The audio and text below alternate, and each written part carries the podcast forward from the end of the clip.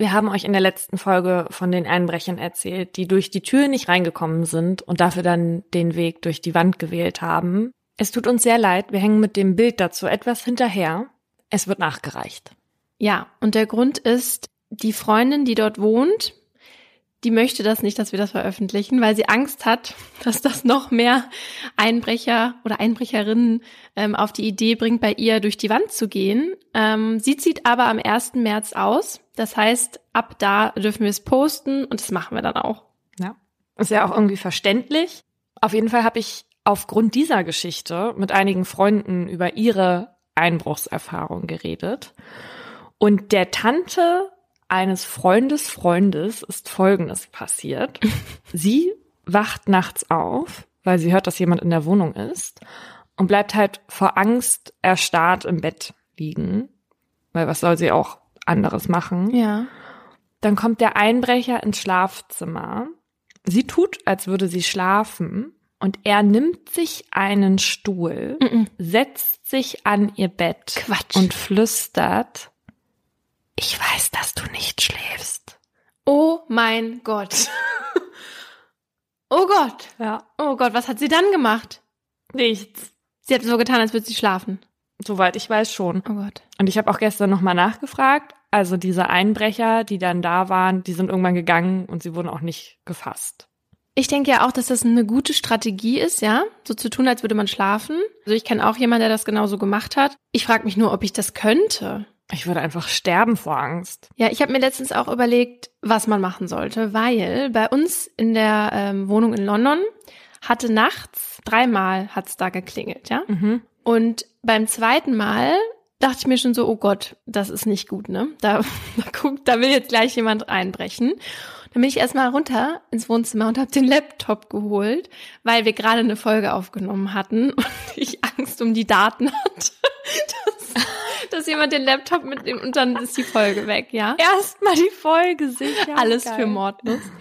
Ja, und dann, ähm, dann hat's noch mal geklingelt, ne? Und dann habe ich halt meinen Freund geweckt, der scheinbar seelenruhig schlafen kann, wenn es nachts dreimal klingelt und meinte halt so, was machen wir, wenn da jemand kommt? Wir können uns ja gar nicht verteidigen. Wir haben ja nichts hier, ne? Und dann habe ich wohl auch meine Angst auf ihn projiziert, Mhm. weil dann ähm, ging er runter in die Küche und kam dann mit einem Messer, einer Schere und einer Glasflasche zurück. Und dazu muss man sagen, wir haben die stumpfesten Ikea-Messer, die es gibt, aber die lagen dann halt neben dem Bett. ja, aber dann, wir sind halt wieder eingeschlafen. Und die Schere war, weil er dann dem Kerl die Langfinger abschneiden wollte oder was wollte er damit Ich, machen? ich weiß es auch nicht. Es hätte auf jeden Fall überhaupt nichts genutzt. Aber am nächsten Tag haben wir uns einen Baseballschläger bestellt und der steht seitdem neben dem Bett. also Baseballschläger finde ich eigentlich ehrlich gesagt eine unnütze Waffe. Also kann man den so schwingen und ist das wirklich eine Verteidigungsstrategie? Also ich meine, meine Oma hat auch so neben ihrem Bett so einen Knüppel, ja. Ist jetzt kein Baseballschläger, aber so ähnlich. Und ich meine, was würdest du dir denn sonst dahin legen? Also ich habe ja einen Kuhfuß unter meinem Bett zum Beispiel und noch einige andere Sachen, die ich nicht erzählen möchte jetzt hier, aber Aber es ist ja echt eine berechtigte Frage. Wie verteidigt man sich, wenn jemand nachts ins Haus einsteigt, wenn man es nicht schafft, so zu tun, als würde man schlafen? Ja, und darum soll es hier ja auch heute gehen. Und damit herzlich willkommen zu Mordlust, einem True Crime Podcast von Funk, von ARD und ZDF. Wir reden hier über wahre Verbrechen und ihre Hintergründe. Mein Name ist Paulina Kraser. Und ich bin Laura Wohlers. In jeder Folge von uns beleuchten wir ein spezielles Thema. Und dazu erzählen wir zwei wahre Kriminalfälle nach, diskutieren die und sprechen auch mit ExpertInnen. Wir reden hier auch manchmal ein bisschen lockerer miteinander. Das hat nichts mit einer fehlenden Ernsthaftigkeit dem Thema gegenüber zu tun. Das ist so eine Art Comic Relief für uns, damit wir auch alle mal durchatmen können. Das ist aber natürlich nie despektierlich gemeint. Heute geht's um, ihr habt es wahrscheinlich schon erraten, Einbrüche. Also die Menschen, die jetzt bei deiner Freundin durch die Wand in die Wohnung eingestiegen sind, die waren ja jetzt nicht gerade unauffällig, aber sie waren wenigstens nicht dumm. Es gibt nämlich auch ziemlich viele dumme Einbrecher und Einbrecherinnen. Und zwar gab es mal in Deutschland einen Einbrecher, der im Schornstein stecken geblieben ist. Also der wollte durch den Schornstein und der war aber zu dick. Und dann musste er selbst die Polizei rufen. Es gab auch mal einen Einbrecher, der seinen Ausweis am Tatort vergessen hatte. Mein Favorit ist aber ein Einbrecher aus dem amerikanischen Oak Hill. Und zwar wurde der gefasst, als er sich im Obergeschoss eines Mehrfamilienhauses aufhielt. Und er flog auf, weil das Paar, das dort wohnte, zurückgekehrt ist mhm. und der Mann der Frau einen Witz erzählte und der Einbrecher dann richtig doll anfangen musste zu lachen. Da kann man sich doch mal beherrschen. Oder was war das für ein Witz? War das, weißt du, was das für ein Witz war? Wahrscheinlich der schielende Richter. Genau. Kommen wir zu einem Einbrecher, der leider nicht rechtzeitig aufgeflogen ist. Mein Fall erzählt von einer Angst, die wohl jede Frau schon einmal gespürt hat, und von einem Zufall, der mindestens drei Menschen vor einem wahr gewordenen Albtraum rettet. Die Namen habe ich geändert. Es ist ein lauer Sommerabend im Juli 2000. Gegen acht Uhr bringt Saskia ihren Sohn ins Bett. Sie muss Philipp alleine gute Nacht sagen, denn seit einem Dreivierteljahr lebt sie von ihrem Mann und dem Vater des Kindes geschieden. Philipp und Saskia wohnen jetzt alleine in der zweieinhalb Zimmerwohnung im ersten Stock einer Großwohnanlage in Laatzen in der Region Hannover. Saskias Ex ist schon zwei Monate nach der Scheidung zu seiner neuen Freundin nach Goslar gezogen. Gerade war der sechsjährige Philipp zwei Wochen dort. Weil er noch nicht zur Schule geht, ist so ein langer Aufenthalt beim Papa noch möglich. Am Mittag hatte die neue Partnerin ihres Ex den Jungen dann zurück nach Hannover gebracht. Aber nicht direkt zu Saskia. Sie und die neue verstehen sich nicht sonderlich gut, sondern zur Oma. Philipp war dann noch ein paar Stunden bei Saskias Mutter. Jetzt ist er endlich wieder bei ihr. Und als er so in ihren Armen liegt, ist sie sehr glücklich, ihn bei sich zu haben. Die 38-Jährige liest ihm dann noch ein paar Seiten aus seinem Lieblingsbuch vor, so wie sie es immer macht. Um neun Uhr klappt sie das Buch zu und gibt Philipp einen gute Nachtkuss. Danach spült sie noch das Geschirr vom Abendessen ab und setzt sich vor den Fernseher. Sie schaut einen Film und gönnt sich eine Tafel Schokolade, ihre Lieblingssorte mit Mandeln. Als der Fernsehfilm zu Ende ist, zappt sie noch ein bisschen durch die Programme, bis sie bei einem Boulevardmagazin hängen bleibt, in dem ein Bericht über das sogenannte Balkonmonster läuft. Das Balkonmonster so nennt die Presse einen Serienvergewaltiger, der schon seit November Jagd auf Frauen in Hamburg und Hannover macht. Der Mann ist bereits in mehrere Wohnungen eingebrochen, oft über dem Balkon, immer nachts und immer mit einer schwarzen Maske über dem Kopf. Er hat die Frauen, allesamt allein lebend, im Schlaf überrascht, sie gefesselt, geknebelt, ihre Augen und ihren Mund mit Klebeband zugeklebt, mit dem Leben bedroht und vergewaltigt. Mm. Und als sei das noch nicht genug, hat er seine Opfer danach auch noch ausgeraubt, sie gezwungen, ihm die Geheimzahl ihrer EC-Karten zu geben. Die Polizei konnte zwar bisher einige Spuren sichern, darunter auch Sperma, aber da der Mann in keiner polizeilichen Kartei registriert ist, bringt das die Beamtinnen erstmal nicht weiter. Sie gehen aber davon aus, dass der Täter seine Opfer vorher gründlich ausspioniert und ihre Gewohnheiten studiert hat. Deshalb hoffen sie auf die Mithilfe der Bevölkerung, weshalb sie bereitwillig Interviews geben. Aber auch in diesem Fernsehbeitrag wird erneut verkündet, dass es immer noch keine heiße Spur gibt und die Frauen in Norddeutschland weiter Angst haben müssen, dass sie die Nächsten sein könnten, die nächtlichen Besuch vom Balkonmonster bekommen. Saskia schaltet den Fernseher aus und legt sich gegen Mitternacht ins Bett. Sie ist schon fast eingeschlafen, als die Tür zu ihrem Schlafzimmer aufschwingt. Saskia bleibt ruhig. Es kann nur ihr Sohn sein. Und so ist es. Philipp schlüpft zu ihr unter die Bettdecke und kuschelt sich fest an sie. Die zwei Wochen Liebesentzug waren wohl nicht nur für die Mutter schwer zu ertragen. Saskia liegt noch eine Weile wach. Sie grübelt über ihr Leben, über die gescheiterte Ehe, ihren Ex und seine neue Partnerin. Sie erinnert sich an Urlaubsreisen, die sie als Familie gemeinsam erlebt haben und nimmt sich fest vor, nächstes Jahr im Sommer genug Geld gespart zu haben, um mit Philipp wieder in den Urlaub fahren zu können. Mit der Vorfreude auf schönere Tage schläft Saskia schließlich ein. Um Viertel nach zwei wird sie wieder geweckt. Das Licht ist an. Saskia ist verwirrt. Dann sieht sie plötzlich eine Gestalt vor sich. Ein Mann mit schwarzer Maske. Auch Philipp ist wach. Beide sind wie erstarrt, trauen sich nicht zu schreien. Dann stürzt sich der Fremde auf sie, fesselt und knebelt Saskia, die mit aller Kraft versucht, sich dem Griff des Mannes zu entziehen. Als er sie bewegungsunfähig gemacht hat, wendet er sich Philipp zu. Auch der Sechsjährige wird gefesselt und geknebelt. Dann trägt der Mann Philipp in sein Kinderzimmer und kommt kurze Zeit später wieder zurück, um Saskia zu vergewaltigen.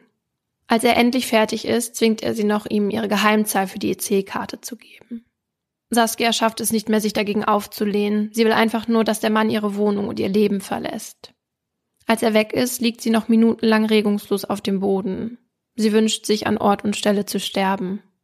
Dann fällt ihr ihr kleiner Sohn ein und ihre Kräfte kommen zurück. Saskia befreit sich und rennt ins Kinderzimmer. Um 3.24 Uhr ruft sie die Polizei. Das Balkonmonster hatte erneut zugeschlagen und es scheint, als würde der Täter langsam eskalieren. Die Beamtinnen vor Ort sind schockiert über die Kaltblütigkeit. Dass ein Kind dabei war, war neu. Das hatte es weder in Hamburg noch in Hannover gegeben. Die Ermittlungsgruppe mit dem Namen Fessel stürzt sich auf die neuen Spuren. Den MitarbeiterInnen ist mittlerweile klar, dass sie es hier mit einem gefährlichen Serientäter zu tun haben, der nicht aufhören wird, ehe sie ihn stoppen. Bei den Befragungen möglicher Zeugen und Zeuginnen haben sie mehr Glück als bei den bisherigen Fällen. Zwei Menschen aus der Siedlung haben einen Mann gesehen, der nachts fluchtartig den Gebäudekomplex verlassen hat. Endlich ist es möglich, ein aussagekräftiges Phantombild anzufertigen. Und als hätte die Kripo jetzt plötzlich eine Glückssträhne, wird der Mann auch noch beim Geldabheben mit Saskias EC-Karte von einer Überwachungskamera aufgezeichnet. Allerdings trägt er hier wieder die schwarze Motorradmaske und sieht aus wie direkt aus dem Horrorfilm. Doch auch diese Aufnahme hilft der Polizei, sich ein besseres Bild vom Täter zu machen. Jetzt wird nach einem Mann gesucht, der zwischen 25 und 30 Jahre alt und zwischen 1,70 und 1,80 groß ist. Der eine sportliche Figur, kurze dunkle Haare und wässrig blaue Augen hat. Außerdem soll er ein sehr symmetrisches Gesicht haben. Wieder wird die Öffentlichkeit um Mithilfe gebeten. Dazu tritt der Leiter der Ermittlungsgruppe Ralf Zimmermann im Fernsehen auf. Er wendet sich direkt an mögliche Opfer des Serienvergewaltigers, die sich bisher noch nicht getraut haben, die Polizei einzuschalten. Nach dem Auftritt melden sich tatsächlich zwei weitere Frauen aus Hannover. Die eine wurde im Mai, die andere im April Opfer des Balkonmonsters. Saskia war also nicht das zweite Opfer im Umkreis, sondern bereits das vierte. Das ändert die Zeitrechnung für die ErmittlerInnen. Sie waren davon ausgegangen, dass der Täter im Juni von Hamburg nach Hannover gewechselt war. Denn Anfang Juni hatten sie nachts einen Anruf einer aufgelösten Frau erhalten, die mehrere Stunden von einem Mann in ihrer Wohnung festgehalten und vergewaltigt wurde, der eine schwarze Maske trug und über den Balkon eingestiegen war. Jetzt ist klar, er ist schon länger in der Stadt, mindestens seit April. Das Wissen über noch mehr Opfer erhöht die Angst in der Bevölkerung und den Druck auf die Polizei. Und so arbeiten teilweise bis zu 400 Beamtinnen an dem Fall, sprechen mit Anwohnerinnen, fahren Streife vor Großwohnanlagen und beobachten Bankautomaten. Nachdem es aber auch Wochen später keine wirklichen Anhaltspunkte gibt, wird eine Polizeipsychologin hinzugezogen, die ein Psychogramm des Täters erstellen soll. Das soll der Ermittlungsgruppe helfen, sich ein besseres Bild des Mannes zu machen. Da er bei den Taten sehr planvoll und überlegt handelt, geht die Profilerin davon aus, dass es sich bei ihm um eine relativ gebildete und intelligente Person handeln muss. Seine Brutalität und die Art und Weise, wie er mit seinen Opfern umgeht, lässt darauf schließen, dass er sich in normalem Kontakt mit Frauen unterlegen fühlt. Die Psychologin glaubt außerdem, dass der Täter sich nach außen hin freundlich und zurückhaltend gibt und dass es deshalb sehr schwierig sein wird, ihn zu fassen. Denn auch wenn Menschen im Phantombild Ähnlichkeiten erkennen, kann es sein, dass sie nicht auf den Täter kommen, weil sie es ihm halt niemals zutrauen würden. Keine besonders hoffnungsvollen Nachrichten für die Kripo. Als Ralf Zimmermann sich dann Anfang September wieder einmal die Akten vornimmt, um vielleicht doch noch etwas zu finden, was sie bisher übersehen haben, kommt ihm ein Gedanke. Die Einbrüche gingen laut aktuellem Ermittlungsstand Ende April in Hannover los und somit etwa fünf Wochen vor Eröffnung der Expo. Zu der Zeit waren die Vorbereitungen für die Weltausstellung schon in vollem Gange und viel mehr Menschen in Hannover als sonst. Zimmermann vermutet also, dass der Täter im Rahmen der Expo nach Hannover gekommen ist. Für diese Möglichkeit spricht auch der Fall Saskia. Ihre Wohnung liegt nicht weit vom Messegelände entfernt. Als der Ermittlungsleiter seine Vermutungen mit den Kolleginnen teilt, traut sich ein anderer eine These aufzustellen, die viele von ihnen bereits im Kopf haben, doch keiner aussprechen will. Aufgrund der präzisen Vorgehensweise und der Fitness des Täters könnte es sich bei ihm auch um einen von ihnen handeln, also um einen Polizisten oder einen Mitarbeiter eines Sicherheitsunternehmens. Ah. Was dafür sprechen könnte, sind die zahlreichen Einsatzkräfte, die für die Expo nach Hannover bestellt wurden. Insgesamt umfasst das öffentliche und private Sicherheitspersonal zu der Zeit 5000 Personen. Die Ermittlungsgruppe entscheidet sich dafür, sie überprüfen zu lassen. Zunächst alle Männer bis 40 Jahre, die aus Hamburg und Umgebung stammen. Das ist ja wie bei der Serie Unbelievable. Mhm. Ihre Dienstpläne werden gecheckt und Personen, die während der Tatzeiten im Einsatz waren und gesehen wurden, ausgesiebt. Mitte Oktober kommt es dann zu einem freiwilligen Massenspeicheltest, zu dem auch 200 Polizisten aufgefordert werden. Der Täter ist nicht darunter. Doch nur etwas mehr als eine Woche später kommt Kommissar Zufall der Kripo zur Hilfe. In der Nacht vom 30. auf den 31. Oktober fahren die Polizeibeamten Bolton und Wolters gemeinsam Streife. Da es seit einigen Wochen in Hannover immer wieder zu Einbrüchen an EC-Automaten kommt, sollen die beiden nachts vor allem Banken im Blick behalten. Das tun sie und so sehen sie, wie um 0.47 Uhr ein VW-Bus mit der Aufschrift Joker vor einer Sparkassenfiliale hält. Das Auto steht zwar sachgemäß auf dem Parkplatz, aber es fällt dennoch auf, weil es sehr heruntergekommen ist, rote dicke Vorhänge vor den Fenstern hängen und ein Hamburger Kennzeichen hat. Warum braucht ein Hamburger hier so spät noch Bargeld? Doch erstmal lassen sie den Mann einfach fahren. Nach einer Weile sehen sie ihn aber wieder. Offensichtlich fährt der Mann ziellos durch Hannover. Ein Abgleich des Kennzeichens über Funk ergibt, dass es sich bei dem VW um ein gestohlenes Auto handelt. Jetzt hängen sich die Polizisten ran. Als der Fahrer das bemerkt, fährt er immer schneller. Es kommt zu einer Verfolgungsjagd, bis der Fahrer des VWs plötzlich abbremst und aus dem noch fahrenden Auto in ein Gebüsch springt. Bolton und Wolters sprinten hinterher. Da der Mann sich beim Sprung aus dem Auto verletzt hat, ist er leichte Beute. Die Polizisten führen ihn zurück zum Wagen und wollen gerade seine Personalien aufnehmen, als plötzlich die Seitentür des Autos aufgeht. Eine junge Frau springt heraus. Ihre Arme sind hinter dem Rücken mit einer Kette gefesselt. Daraufhin sagt der VW-Fahrer, Endlich habt ihr mich erwischt. Nun ist Schluss. Der Mann wird auf die Wache gebracht, wo er ein umfassendes Geständnis ablegt. Nicht nur zu der Frau, die in seinem Auto gefunden wurde.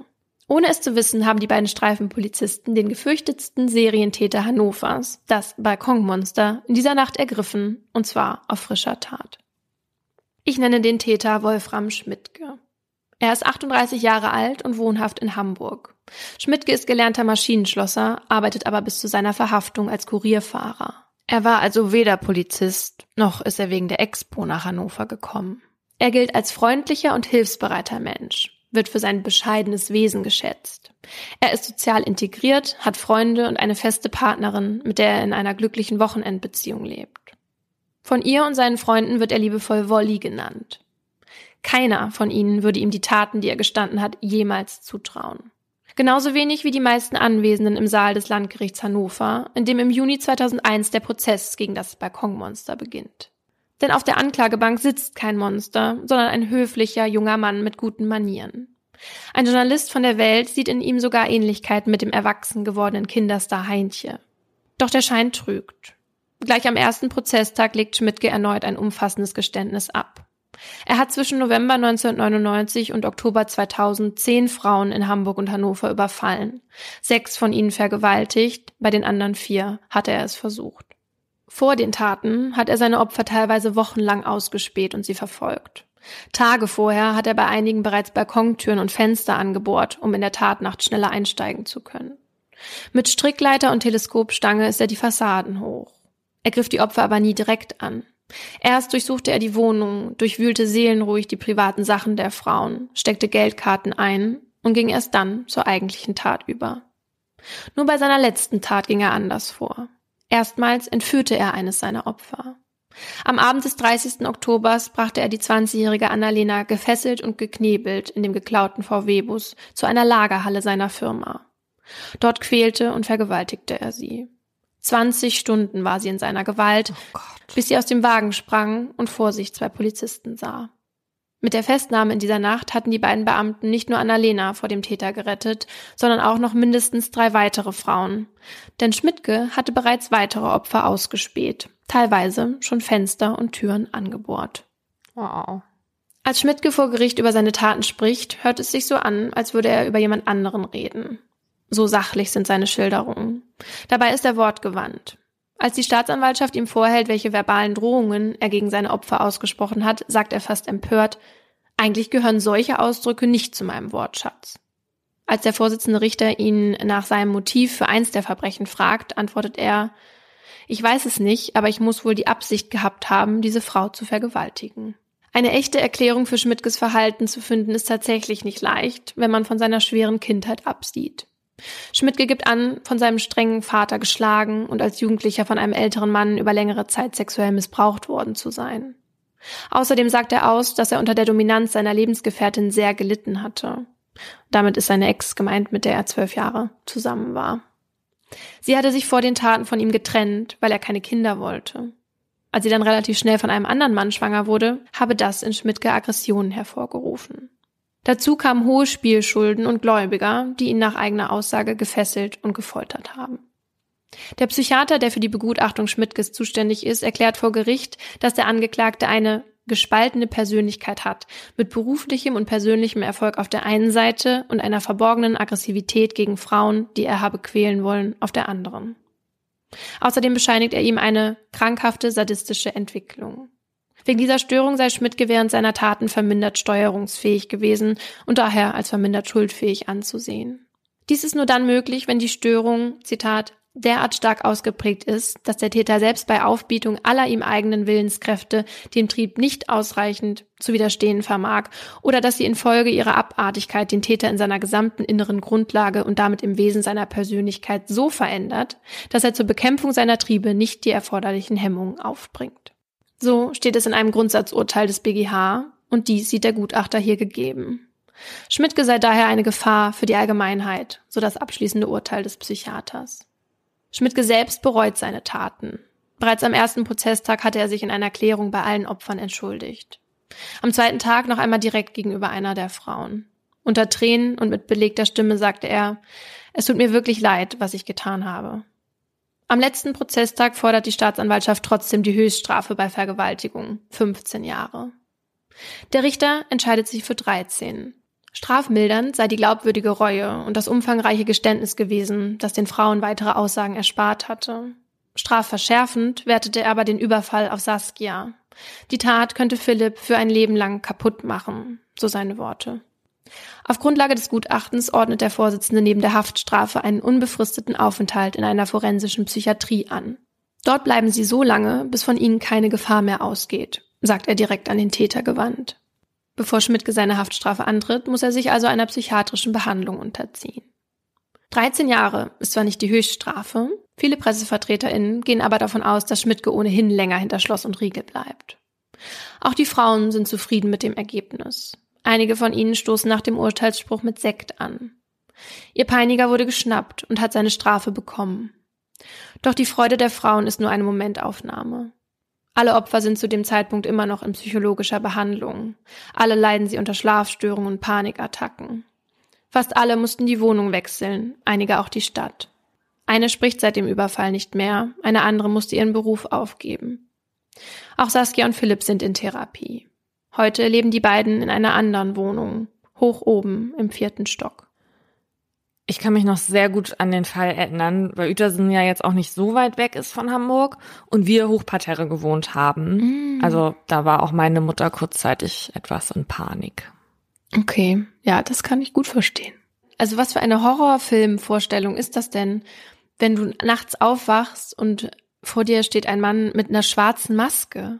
Um Gottes Willen. Also das ist wirklich Stoff, aus dem Horrorfilme gemacht sind. Ja ich finde es ja völlig absurd, dass diese zwei Polizisten einfach ein Auto verdächtigen, nur weil es ein Hamburger Kennzeichen hat und halt heruntergekommen aussieht.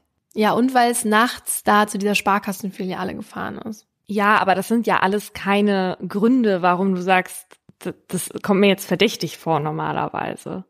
Naja, nicht unbedingt, aber wenn du in der Nachtschicht Langeweile hast, dann fällt dir so ein Wagen vielleicht eher auf. Ich habe ja neulich gelesen, dass der jetzt wieder entlassen ist, richtig? Ja, Wolfram Schmidtke, der ja nicht so heißt, weil er schon wieder entlassen ist, ähm, ist auf Bewährung frei. Und damit komme ich zu meinem Aha der Strafaussetzung beziehungsweise der Aussetzung des Strafrests.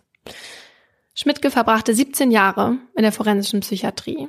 Und dort machte er sich so gut, dass halt im Laufe seines Vollzugs der immer mehr gelockert wurde. Und Anfang 2017 durfte er dann eine eigene Wohnung beziehen, in der er dann auch tagesweise wohnen konnte.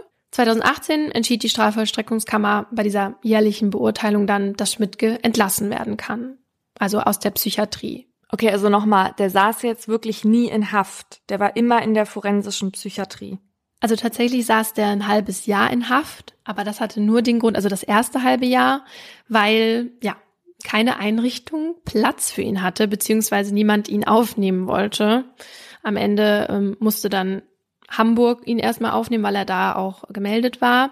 Also er war nur ein halbes Jahr im regulären Gefängnis und danach in der forensischen Psychiatrie. Mhm. 2018 erklärte dieser Gutachter dann eben, dass von dem mittlerweile 55-Jährigen keine erhebliche Gefahr mehr ausginge.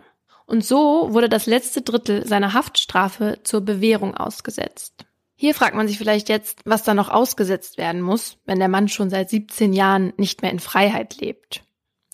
Und der Grund hierfür ist der, wenn ein Gericht neben einer Freiheitsstrafe noch die Unterbringung in einer forensischen Psychiatrie anordnet, dann wird dieser Aufenthalt in dieser Psychiatrie ja in der Regel erstmal vollzogen, bevor es ins Gefängnis geht. Der Aufenthalt ist dort aber ja in der Regel nicht zeitlich begrenzt, wie der Vorsitzende Richter im Fall von Schmidtke ja auch im Urteil gesagt hat, dauere er eben so lange, bis von dem Täter keine Gefahr mehr ausgeht. Und danach geht's dann mit der Freiheitsstrafe weiter. Wie lange die TäterInnen dann noch ins Gefängnis müssen, regelt Paragraph 67 des Strafgesetzbuchs. Da steht in Absatz 4, wird die Maßregel ganz oder zum Teil vor der Strafe vollzogen, so wird die Zeit des Vollzugs der Maßregel auf die Strafe angerechnet, bis zwei Drittel der Strafe erledigt sind. Das heißt also, dass die Zeit in der Psychiatrie zumindest teilweise auf die Haftstrafe angerechnet wird. Im Fall von Wolfram Schmidtke war es also so, dass die ersten zehn Jahre und sechs Monate auf seine Strafe angerechnet wurden, der Rest aber nicht. In Absatz 5 des Paragraphen steht dann noch, dass das Gericht die Vollstreckung des Strafrests zur Bewährung aussetzen kann, wenn die Hälfte der Strafe erledigt ist. Und so war das dann bei Wolfram Schmidtke. Und nachdem der Gutachter 2018 erklärte, dass von ihm eben keine Gefahr mehr ausgeht, griff Paragraph 57 die Aussetzung des Strafrests, also die Bewährung. Und so ist das ja bei vielen Freiheitsstrafen. Nach zwei Drittel der Strafe können die Inhaftierten einen Antrag stellen und unter Umständen, wie guter Führung zum Beispiel, vorzeitig entlassen und auf Bewährung freikommen. Oder TäterInnen müssen ihre Haftstrafe gar nicht erst antreten, weil sie komplett ausgesetzt wird. Das geht aber nur bei Freiheitsstrafen von maximal zwei Jahren. Und auch nur dann, wenn das Gericht davon überzeugt ist, dass der Täter oder die Täterin auch ohne Haftstrafe eben keine weiteren Straftaten mehr begeht. Und damit das Gericht so eine Aussage treffen kann, schaut es sich halt ganz genau die Persönlichkeit an, den Lebenslauf und auch nochmal die Tat und die genauen Umstände, die Lebensverhältnisse und so weiter. Also nehmen wir jetzt mal an, eine Bäckerin hat Steuern hinterzogen. Die lebt aber sonst in stabilen Verhältnissen. Das heißt, sie hat eine feste Wohnung, die hat den festen Job als Bäckerin und eine Familie, Kinder und sie begleicht die Steuerschuld dann kann es sein, dass ihre Haftstrafe auf Bewährung ausgesetzt wird. Oder, anderes Beispiel, ein junger Mann, der einen anderen jungen Mann im Streit schwer verletzt, aber bisher keine, keinerlei Vorstrafen hat und zum Beispiel der Verteidiger sich auch um so einen Täter-Opfer-Ausgleich kümmert, dann ist es auch bei dem wahrscheinlicher, dass so eine Strafaussetzung greift. Und die Bewährungszeit ist übrigens nicht mit der Dauer der Freiheitsstrafe gleichzusetzen. Die wird individuell festgelegt. Also bei dem Täter aus meinem Fall zum Beispiel sind es fünf Jahre, obwohl seine Reststrafe ja deutlich kürzer gewesen wäre. Und das ist nämlich auch die Höchststrafe, fünf Jahre. Und mindestens beträgt sie zwei. Übrigens, wenn man lebenslänglich bekommt, ne, und dann nach 15 Jahren festgestellt wird, dass die Person keine Gefahr für die Allgemeinheit darstellt und vorher auch jetzt nicht die besondere Schwere der Schuld festgestellt wurde, dann wird auch da der Rest der lebenslangen Freiheitsstrafe zur Bewährung ausgesetzt. Und die Bewährungszeit beträgt da auch fünf Jahre. Mhm. Ja, und während der Zeit, in der die eben auf Bewährung draußen sind, wird geprüft, ob der Verurteilte oder die Verurteilte die Aussetzung auf Bewährung auch verdient hat. Und zwar durch Auflagen, an die sie sich halten müssen. Da gibt es zum Beispiel in der Regel Meldeauflagen. Das heißt, dass man sich zu einer bestimmten Zeit beim Gericht melden muss oder bei irgendeiner anderen Stelle.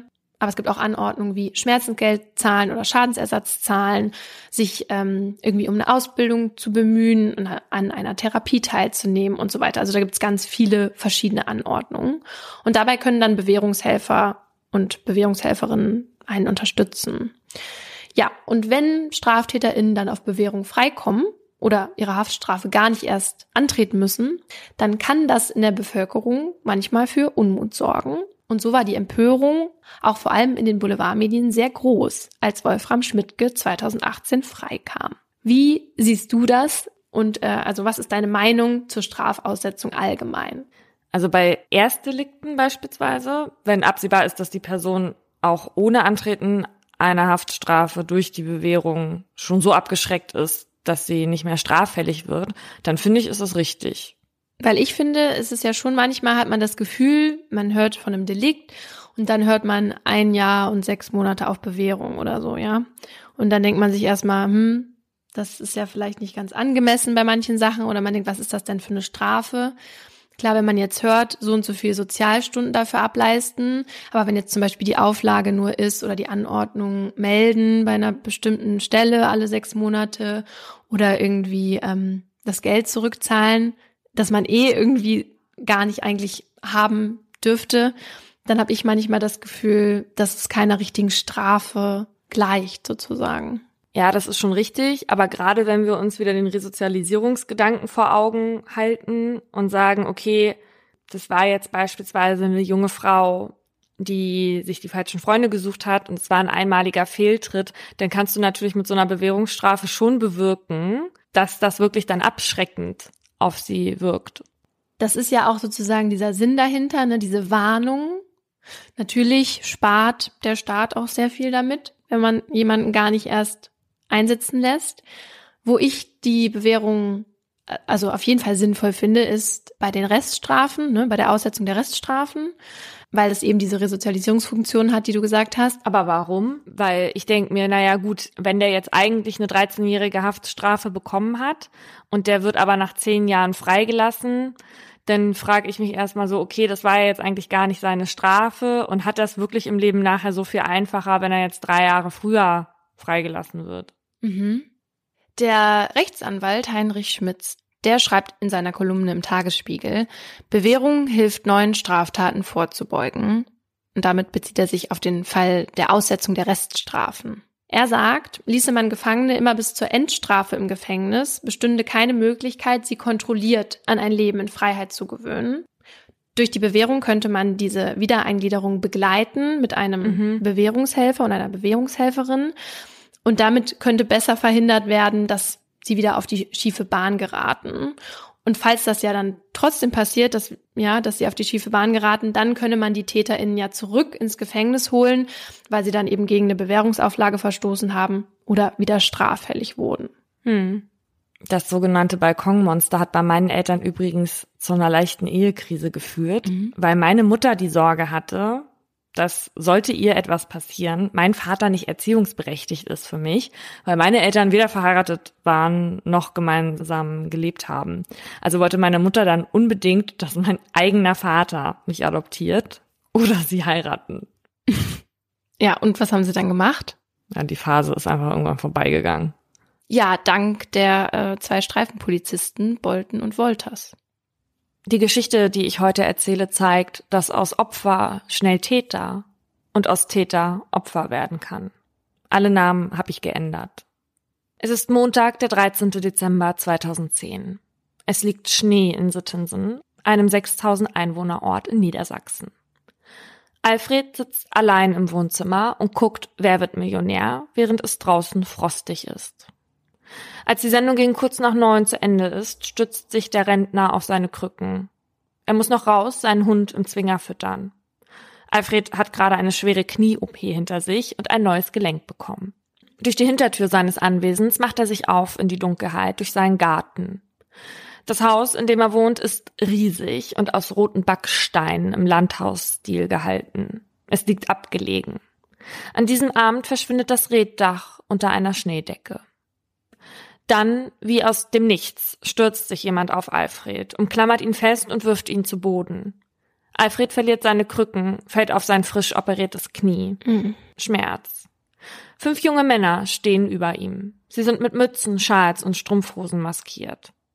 Dann reißt ihn einer der Männer wieder vom Boden hoch, umklammert ihn wieder und zerrt ihn hinter seinem Kollegen her Richtung Haus. Im festen Griff schleppen sie Alfred ins Wohnzimmer. Dort setzen sie ihn auf einen Stuhl, um den ein Stoffbeutel hängt. Dann brüllen sie auf Alfred ein. Er soll sagen, wo das Geld ist und der Tresorschlüssel. Alfred antwortet, dass er Bargeld in der Garage aufbewahrt und der Schlüssel für seinen Geldschrank auf dem Tisch in der Küche liegt. Zwei Männer halten Alfred jeweils an einem Arm fest. Die anderen verlassen das Wohnzimmer und laufen wenig später die Treppe hoch in den ersten Stock. Alfred hat Todesangst. Gerade erst am Wochenende hatte er in der Zeitung von einem Raubüberfall auf ein Ehepaar in Oldendorf gelesen. Der Mann wurde dabei getötet. Während die drei Männer oben nach ihrer Beute suchen, hält einer der anderen Alfred jetzt eine Pistole an den Kopf. Zumindest wird Alfred das später so aussagen. Alfred wurde schon einmal erpresst. Er ist 77 Jahre alt und jetzt Rentner, aber zuvor war er Bestattungsunternehmer und ist sehr wohlhabend. Nachdem er damals nicht zahlen wollte, passierte zwar nichts, aber seitdem hat er immer zwei scharfe geladene Waffen im Haus versteckt. Und eine von ihnen baumelt gerade in dem Stoffbeutel an der Lehne des Stuhls, auf dem Alfred sitzt. Hm. Keiner der Einbrecher hat das bemerkt. Plötzlich ertönt ein ohrenbetäubendes Geräusch. Die Alarmanlage für den Geldschrank ist losgegangen. Draußen wird es plötzlich hell. Die Anlage hat die Außenbeleuchtung aktiviert. Die Männer poltern die Treppe herunter, laufen an Alfred und seine Bewacher vorbei. Die beiden lassen jetzt von ihm ab und rennen den anderen Richtung Ausgang hinterher. Aber die Eingangstür ist verschlossen. Völlig durcheinander hetzen die Männer hin und her auf der Suche nach einem Fluchtweg. Währenddessen greift Alfred in den Stoffbeutel. Einer entdeckt die Terrassentür. Sie lässt sich aber nur einen Spalt weit öffnen. Die Männer quetschen sich der Reihe nach hindurch und wollen zu dem Auto laufen, mit dem sie hergekommen sind. Alfred ist sich jetzt sicher, einen Schuss zu hören. Er sieht zwar nicht, dass jemand schießt, aber er meint den Knall zu hören. Alfred steht nun zwischen seinem Wohn- und dem Kaminzimmer im Flur, die Terrassentür im Blick. Dann, immer noch in Todesangst, schießt er den Tätern hinterher. Zweimal zwei Schüsse feuert er ab. Es ist die dritte Kugel, die einen der Männer erwischt. Sie trifft ihn durch den Rücken in den Oberkörper und verletzt die Hauptschlagader. Der junge Mann fällt kurz hinter der Terrassentür zu Boden und bleibt liegen. Die anderen Männer fliehen und lassen ihren Kameraden zurück. Er stirbt. Als die Polizei eintrifft, murmelt Alfred immer wieder, ich hef kein Mensch wat don. Aber das stimmt nicht so wirklich. Alfred jagt normalerweise Tiere. Heute aber war er erst der Gejagte und wurde schließlich zum Jäger. Quasi ein doppelter Rollenwechsel. Mitte 2011 müssen sich die vier Eindringlinge vor einem Gericht verantworten. Sie hatten sich kurz darauf der Polizei gestellt. Alfred war an diesem Tag kein zufälliges Opfer der Bande geworden. Die jungen Männer im Alter zwischen 16 und 24 Jahren hatten den Coup geplant. Den Tipp, dass es bei Alfred ordentlich Geld zu holen gibt, haben sie von der Prostituierten Lolly bekommen. Auf einem Geburtstag, wo sich die jungen Männer und die 21-Jährige trafen, kam es zu dem Hinweis. Lolly war schon öfter im Haus von Alfred, weil ihre beste Freundin Lexi eine Beziehung zu ihm pflegte. Sie ließ sich von ihm aushalten, Autos, Klamotten und Schönheits-OPs spendieren. Einmal, während Lexi mit Alfred zugange war, filmte Lolly heimlich im Haus. Diese Aufnahmen spielte sie dann den Angeklagten zu und fertigte für sie eine Skizze vom Haus an. So wussten sie also an diesem Tag auch von dem Safe im Obergeschoss. Aber die erhoffte Beute blieb aus. An diesem Abend des Überfalls konnten sie nur Alfreds Portemonnaie mit ca. 2000 Euro und etwas Schmuck einstecken, bevor der Alarm losging. Die Geldbörse wurde später neben dem 16-Jährigen im Schnee gefunden. Sie haben also nichts gewonnen, nur einen Freund verloren. Die Kameraden des Toten waren alle schon vorbestraft und werden nun wegen räuberischer Erpressung und gefährlicher Körperverletzung zu Strafen zwischen drei Jahren und sechs Monaten und vier Jahren und drei Monaten verurteilt. Lolly, die Hinweisgeberin, bekommt 21 Monate auf Bewährung. Alfred hat während des Prozesses nichts gesagt, aus Sorge, sich selbst zu belasten. Denn auch gegen ihn wird ermittelt. Allerdings stellt die Staatsanwaltschaft Stade diese Ermittlungen bald schon wieder ein. Alfred habe ihrer Ansicht nach aus Notwehr gehandelt und sein Eigentum verteidigen wollen. Leano hat nur mitgemacht. Er hätte bestraft werden sollen, aber doch nicht getötet. Das sagt der Onkel des Schussopfers, der Taz. Am Dienstagmorgen nach der Tat wollte seine Mutter ihn wecken. Er hätte an diesem Tag Sozialstunden im Tierheim ableisten müssen. Leano ist nämlich in letzter Zeit ein schwieriger Teenager geworden. Er wurde straffällig, er fing an zu klauen und beging Körperverletzungen. Alles, seitdem er anfing, mit den falschen Freunden rumzuhängen. Leano ließ sich von ihnen beeinflussen, meint die Familie. Die anderen beim Einbruch waren alle schon über 20. Sie suchen nach der Schuld in den anderen, nicht in ihrem verstorbenen Leano, der sonst so friedlich gewesen sei. Die Familie ist entsetzt darüber, dass sich Alfred bei ihnen noch nicht entschuldigt hat. Nach jedem Prozesstag gegen Leanos Kameraden fahren sie nach Sittensen, um dort ein paar Meter vor Alfreds Haus ihre Gedenkstätte zu pflegen. Sie haben ein Foto von Leano an einem Baum befestigt. Es zeigt einen jungen Mann mit kurzen braunen Haaren und schmalen Lippen. Auf den Boden legt die Familie Kerzen und Blumen, teilweise aus Plastik. Sie platzieren alles extra in der Nähe von Alfreds Haus. Er soll immer daran erinnert werden, was er getan hat. Doch vergessen wird Alfred das, was passiert ist, wohl nie. Auch er leidet unter all dem. Als ein Bekannter ihn einen Tag nach dem Überfall besuchte, lag er mit dem Kopf auf dem Tisch und hat geweint. Der Bekannte berichtet, dass Alfred gesagt habe, dass er niemanden treffen wollte und es ihm unendlich leid täte. Aber von Alfreds Leid weiß Leanos Familie nichts. Und selbst wenn, würde es dann etwas ändern. Sie haben kein Verständnis dafür, dass der Mann, der ihnen den Sohn, Bruder, Cousin genommen hat, nicht bestraft wird. Sie meinen Opa, so nennen sie Alfred abfällig, ist reich und sicher hat er jemanden bestochen, damit er nicht zur Rechenschaft gezogen wird. Leanos Familie glaubt nicht daran, dass das Justizsystem ihnen Gerechtigkeit verschaffen kann. Eigentlich leben sie schon seit 20 Jahren in Norddeutschland. Damals sind sie aus dem albanischen Kosovo hierher geflohen. 60 Mitglieder leben mittlerweile in Deutschland, dem neuen Zuhause. Ihre Kinder wurden hier geboren. Fast alle aus der Familie sind mittlerweile deutsche Staatsbürger. Leanos Onkel ist es wichtig zu sagen, dass sie sich von Anfang an integrieren wollten und keiner von ihnen von Hartz IV lebt. Das erzählt er jemandem vom Spiegel. Viele haben hier studiert, sie seien keine Familie, die Verbrecher heranzieht, sagen sie. Und obwohl sie nur noch manchmal in den Kosovo fahren, um dort Urlaub zu machen, fühlen sie sich jetzt auf einmal wieder fremd hier. Deutsch seien sie nur auf dem Papier, sagt Lianos Cousine. Für sie ist es, als würde ihr Leid nicht so sehr zählen. Das ruft Aggressionen vor. Sie können die Sache nicht so einfach auf sich beruhen lassen. Es muss einen Prozess geben, und die Familie ist sich einig, die einzig angemessene Strafe wäre lebenslänglich. Aber am wichtigsten ist ihnen, dass die Justiz sie überhaupt anhört. Ihr Anwalt erwirkt also ein Klageerzwingungsverfahren. Das heißt, dass zunächst die Generalstaatsanwaltschaft prüft, ob die Staatsanwaltschaft nicht doch ermitteln oder Anklage erheben muss. Die Staatsanwaltschaft hatte hier den Tatverdacht zunächst verneint und dann das Ermittlungsverfahren eingestellt. Allerdings führt so ein Klageerzwingungsverfahren nicht sehr oft zum Erfolg. Große Hoffnung machen sie sich also nicht. Dem Verteidiger der Familie ist aber allein schon die Botschaft wichtig. Alles andere würde den Eindruck vermitteln, dass sowas wie Selbstjustiz in Ordnung wäre, sobald jemand das Grundstück eines anderen betreten würde. Doch entgegen jeder Erwartung nimmt die Staatsanwaltschaft vier Monate, nachdem die Familie des Getöteten Beschwerde eingelegt hat, tatsächlich die Ermittlungen wieder auf. Im Februar 2012 erhebt sie Anklage wegen Totschlags. Das Landgericht Stade will aber nicht verhandeln, weil es meint, dass hinreichende Verdachtsmomente fehlen würden. Ein juristisches Tauziehen. Erneut legt Leanos Familie Beschwerde ein, bis das Oberlandgericht Celle schließlich nach einem gefühlt ewigen Hin und Her entscheidet, dass verhandelt werden muss. Mehr als drei Jahre sind seit dem Abend vergangen, als Alfred nur kurz seinen Hund füttern wollte. Er ist dünn geworden. Er betritt mit krummem Rücken am Stock den Gerichtssaal. Doch bevor es zur Anklageverlesung kommt, beantragt Alfreds Verteidiger, das Verfahren gegen seinen Mandanten auszusetzen. Psychisch sei er so angeschlagen, dass er keiner Verhandlung standhalten könne. Während sein Anwalt über seine Verfassung spricht, beginnt Alfred immer wieder zu weinen. Doch er muss sich seinem Prozess stellen, indem es vor allem um die Frage geht, ob er gerechtfertigt reagierte, als er auf die Einbrecher schoss. In der Verhandlung geht es nämlich darum, ob Alfred, bevor er schoss, wirklich einen Schuss gehört hatte.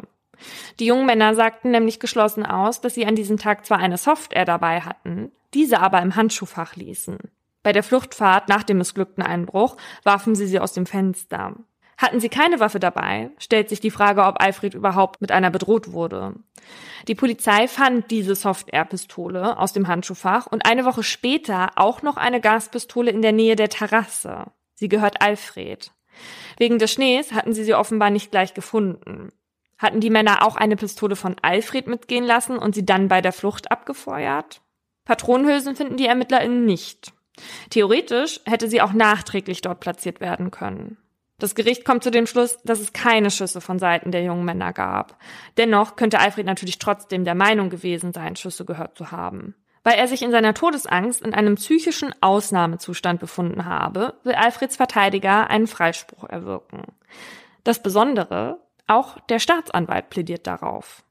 Lediglich der Anwalt von Leanus Familie fordert eine Verurteilung wegen Totschlags, will sich aber hier auf das Strafmaß nicht festlegen. Als das Gericht sein Urteil fällt, ist es still im Saal 209 im Landgericht Stade. Man hört dem Richter aufmerksam zu. Nur die Mutter von Leane schluchzt, während sie sich die Ausführungen des Richters von einer Dolmetscherin übersetzen lässt. Das Gericht befindet, dass Alfred sich einem minderschweren Fall des Totschlags schuldig gemacht hat. Es verhängt eine Freiheitsstrafe von neun Monaten, die zur Bewährung ausgesetzt werden. Das kommt überraschend. Der Richter weiß, dass sein Urteil eventuell auf Unverständnis trifft und deswegen nimmt er gleich zu Beginn den Kritikern den Wind aus den Segeln. Er sagt, dass die Entscheidung des Gerichts für juristische Laien schwer nachvollziehbar sein wird.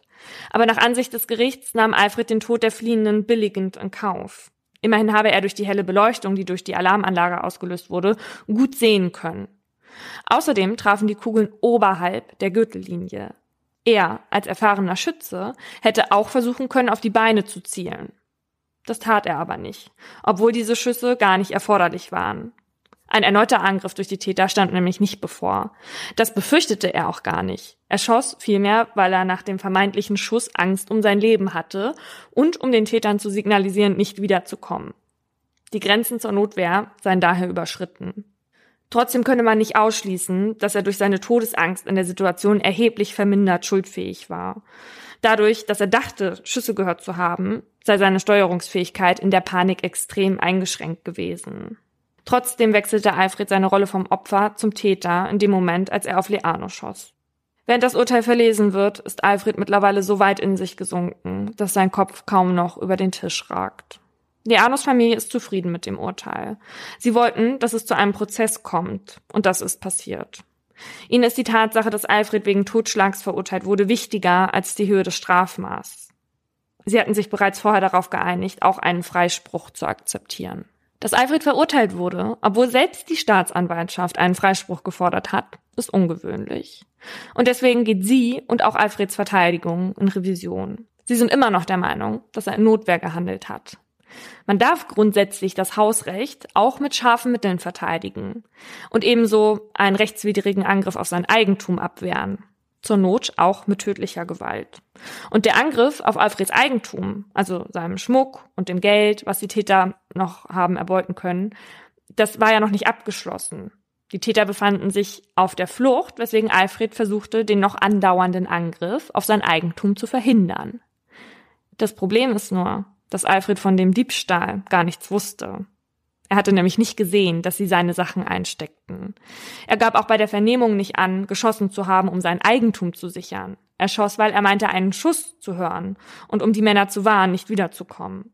Und weil sie sich schon auf der Flucht befanden und damit dabei waren, Alfreds Grundstück auch ohne sein Zutun zu verlassen, steht seine Verteidigung im groben Missverhältnis zu der Rechtsverletzung, die von Leano ausging. Auch der BGH sieht nicht, dass Alfred sich in einer Notwehrlage befunden hat. Deswegen verwirft er die Revision, sagt aber, dass es sich hier nicht um einen Totschlag in einem minderschweren Fall handeln würde, sondern sogar um Totschlag. Mhm. Aber an der Strafe für Alfred ändert das nichts. Ich finde es richtig, dass es zum Prozess gekommen ist, mhm. weil ich das total nachvollziehen kann, was der Verteidiger der Familie gesagt hat. Und zwar, dass das sonst so rüberkommt, als wäre Selbstjustiz in Ordnung. Mhm. Es muss ja immer dazu kommen, dass das erstmal geprüft wird, ja. Und das ist halt nur mit einem ordentlichen Prozess möglich. Natürlich ist das nicht möglich, wirklich nachzuprüfen, ob Alfred diesen Schuss wirklich, dass er wirklich gedacht hat, dass er den gehört hat. Ne? Mhm. Also das ist seine Aussage und da kann jetzt niemand sagen, nein, das war nicht so und das so beweisen. Ich meine, was ja viel aussagt, ist, dass es keine Patronenhülsen gab, ne? Und dass sie ja auch alle aussagen, dass da keine Pistolen im Spiel waren. Ich finde es super schwer. Also ich kann jetzt das ähm, Urteil auch total, ich kann das alles nachvollziehen, jede Seite auch irgendwie. Und wäre da auch nicht gerne in der Rolle des Richters gewesen. Nee, überhaupt nicht, weil dieser Fall ja auch irgendwie viel komplexer ist als viele, die wir bisher so behandelt haben. Mhm. Weil, also wir wissen ja, dass es Gut und Böse so nicht gibt. Und dennoch gibt es in der Regel bei uns eine Person, die schuldig gesprochen wird. Und das ist meist auch die Person, die in unserem Verständnis die Rolle des Schuldigen oder der Schuldigen einnimmt, ja. Mhm. Und das ist in diesem Fall aber halt wirklich schwierig zu beurteilen, eben wegen dieses Rollenwechsels. Ja, erst war Alfred Opfer und Leano Täter und später war es halt umgekehrt. Und man kann sich ja auch irgendwie in den Alfred reinversetzen, ja. Also wie viel Angst hätten wir, wenn wir in dieser Situation gewesen wären. Mhm. Und direkt, also und, und was für eine Wut wahrscheinlich auch, als die dann rausgerannt sind. Und dann ist diese Pistole direkt neben ihm, ja. Und deswegen kann ich auch nachvollziehen, dass dieser psychische Ausnahmezustand ihn möglicherweise dazu gebracht hat, ne? Weil du so sauer bist in dem Moment, aber wenn man wirklich drüber nachdenkt, wieso sollte er schießen, ja? Die waren ja auf der Flucht. Theoretisch hätte er trotzdem schießen dürfen unter gewissen Voraussetzungen. Und dazu komme ich jetzt, nämlich zu der Notwehr. Das mit der Notwehr ist so eine Sache, denn gerade die Grenzen zur Selbstjustiz sind da manchmal fließend, weil einige sind sogar der Ansicht, dass unser Notwehrgesetz zur Selbstjustiz anregen kann. Gerade weil bei der Notwehr in der Regel nicht auf Verhältnismäßigkeit geprüft wird. Das heißt, du kannst theoretisch dein Eigentum sichern, indem du eine andere Person erschießt. Mhm. Theoretisch kann das auch unter Notwehr fallen. Wie Notwehr gesetzlich anzusehen ist, das finden wir in Paragraph 32 StGB.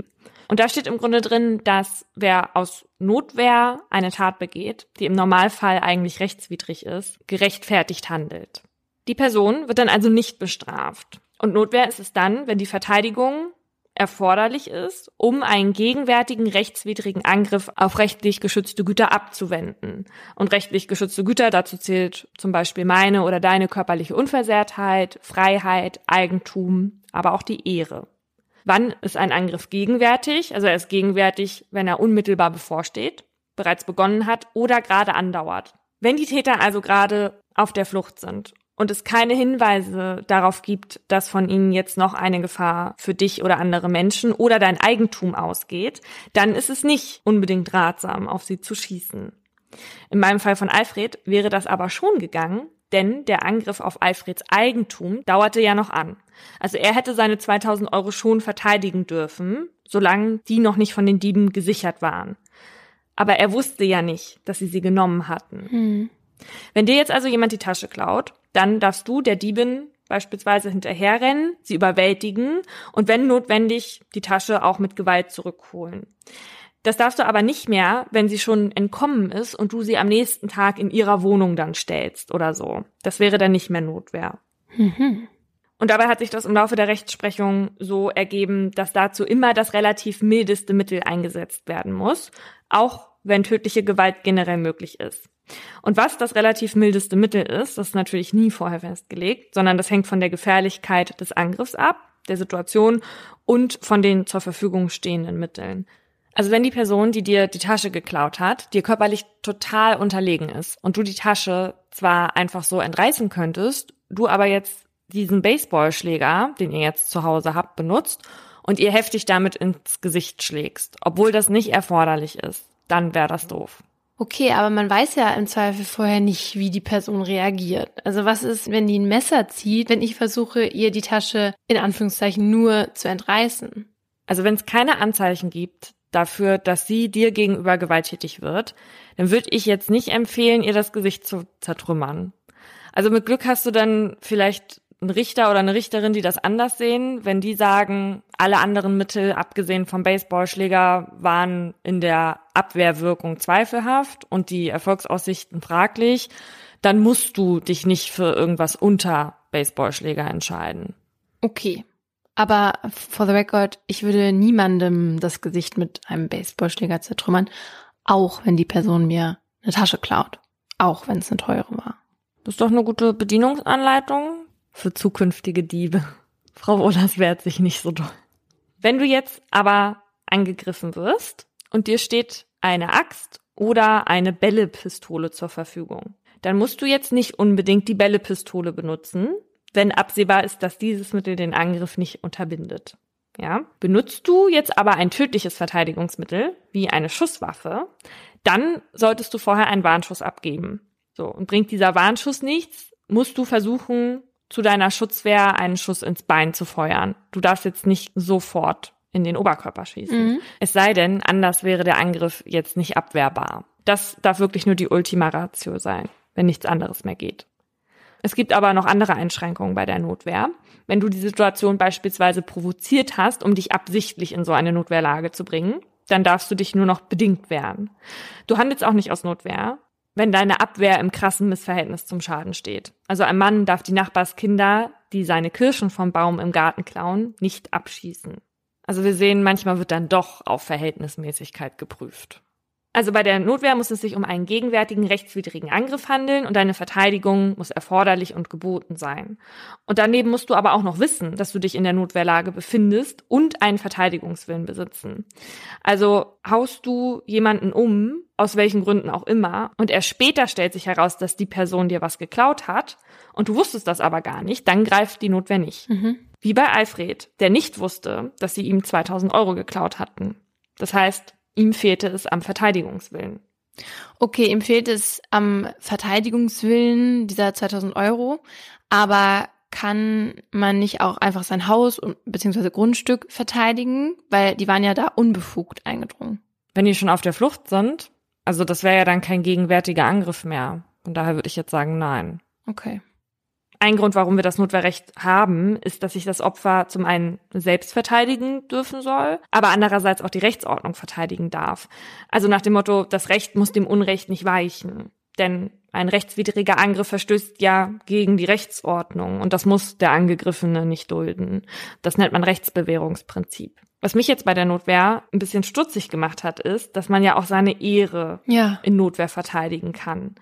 Und da ist es so, dass zum Beispiel eine Beleidigung gegen die eigene Person eine Verletzung der Ehre darstellen kann. Also wenn ich nun zu dir sage, du piep, piep, piep, dann hast du eigentlich kaum eine Chance, deine Ehre in Notwehr zu verteidigen, denn ich muss das ja erstmal ausgesprochen haben, damit du realisierst, was ich gesagt habe. Und in dem Moment ist mein Angriff auf deine Ehre dann aber auch schon wieder beendet. Oder du machst eine ganz lange Beleidigung. Genau. Wenn die jetzt zum Beispiel, wenn ich jetzt eine Minute lang zu dir, du blöde Piep, sage und es auch absehbar ist, dass ich damit jetzt erstmal nicht aufhöre, dann könntest du mit Gewalt meinen Angriff auf deine Ehre abwenden. Allerdings müsstest du mit deiner Gewaltanwendung im besten Fall dann aufhören, wenn ich meine Schnute halte. Okay? Okay. Anderes Beispiel.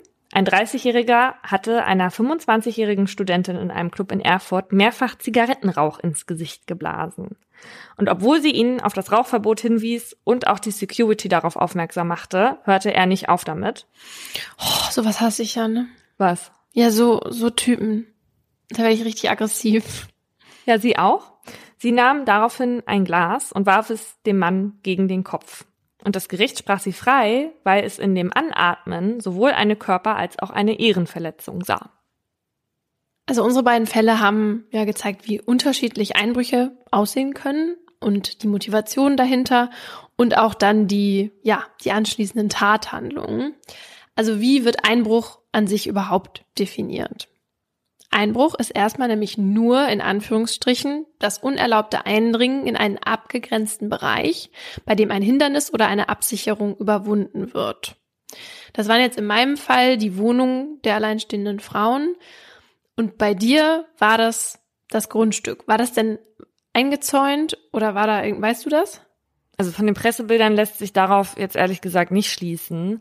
Aber ob da jetzt ein Zaun steht oder nicht, oder die Tür auf ist, weil ich gerade den Hund füttern will oder nicht, ich finde, das darf eigentlich gar keinen Unterschied machen. Ja, und es ist ja auch ein unerlaubtes Eindringen in einen abgegrenzten Bereich. Mhm. Es ist ja sein Grundstück gewesen. Natürlich, da ist ja echt die Frage, wenn da jetzt ein kleines Zäunchen ist und ein kleines Türchen, ne, dann ist es ein Hindernis. Mhm. Wenn da sowas nicht ist, gilt es dann als Hindernis und sozusagen abgeschlossener Bereich.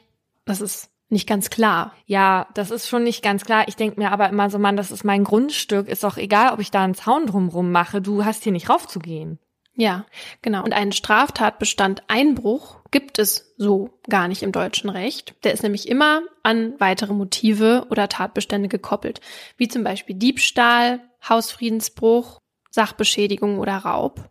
Also so macht man sich dann beispielsweise dem Hausfriedensbruch schuldig, wenn man halt zum Beispiel auf das Grundstück geht von Alfred oder in die Wohnung einbricht, aber nicht die Absicht hat, was zu stehlen, ja, egal ob das jetzt irgendwie Schmuck oder Informationen sind, ja. Also wenn man nicht die Absicht hat. Wenn man jetzt zum Beispiel einbricht und äh, die Tür kaputt macht und oder das Fenster dabei kaputt macht, dann begeht man Sachbeschädigung. Und der Tatbestand, der am häufigsten vorkommt, wenn halt TäterInnen einsteigen oder einbrechen, ist der Wohnungseinbruchsdiebstahl. Also, wenn die TäterInnen in Wohnungen einsteigen, um sich dort halt zu bereichern. Und davon gab es 2018 97.504. Also durchschnittlich wurde jeden Tag 267 Mal eingebrochen. Und diese Zahl ist im Gegensatz zu vielen anderen Zahlen der polizeilichen Kriminalstatistik übrigens relativ realistisch. Also man geht jetzt nicht von einer hohen Dunkelziffer aus, weil Einbruch auch meistens angezeigt wird, weil die Opfer eben durch die Versicherung entschädigt werden wollen. Die Aufklärungsquote ist allerdings sehr gering.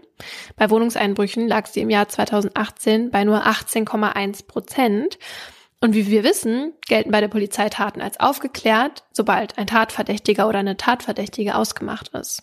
Also noch weniger werden verurteilt, weil häufig die Beweise nicht ausreichen, auch wenn man den Tatverdächtigen oder die Tatverdächtige hat. Und am Ende werden dann nur zwischen zwei und drei Prozent aller EinbrecherInnen verurteilt.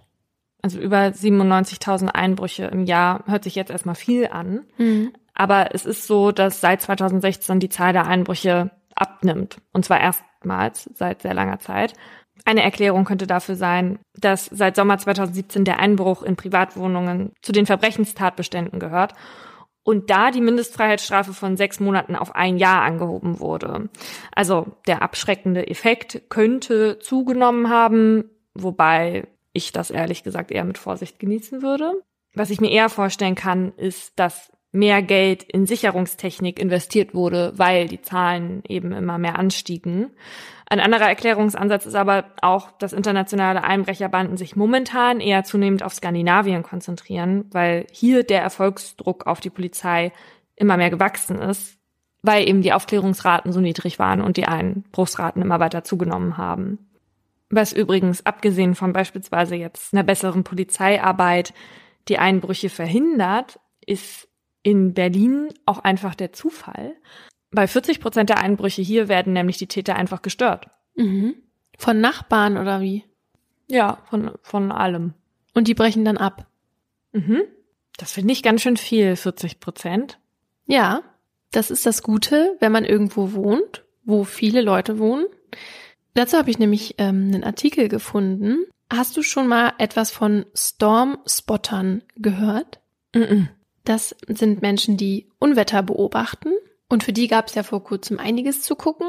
Und eine Stormspotterin in Köln hat nicht nur Sturm Sabine beobachtet, sondern auch einen geplanten Einbruch. Ähm, sie hatte nämlich gesehen, wie in der Nacht von Sonntag auf Montag ja, sich zwei verdächtige Gestalten an einem Haus so zu schaffen gemacht haben, als sie halt rausgeguckt hat, um den Sturm zu beobachten. Moment, wenn man jetzt aus dem Fenster guckt um das Wetter zu, sich anzusehen, dann ist man eine Stormspotterin.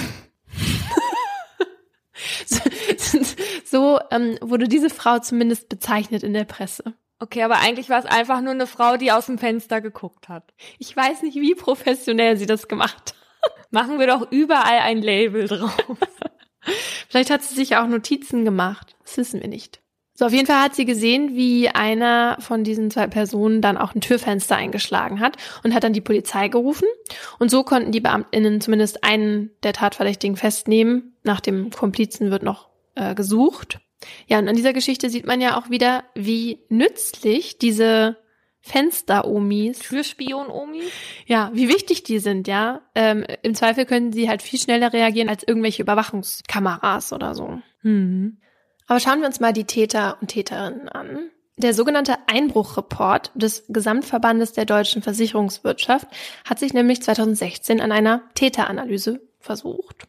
Und nach deren Ergebnissen ist der durchschnittliche Einbrecher männlich und 27,5 Jahre alt. Also relativ jung.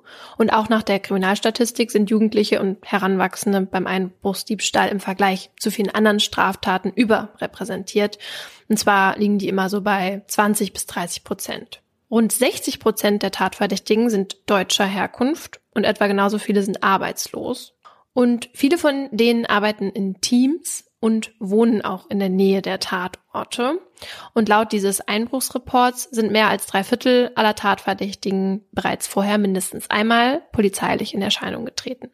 Aber trotzdem sind nicht alle gewaltbereit. Also die meisten sind es nicht und versuchen eigentlich eine Konfrontation mit dem Opfer zu vermeiden. Und eigentlich werden auch fast nie Schusswaffen mitgeführt.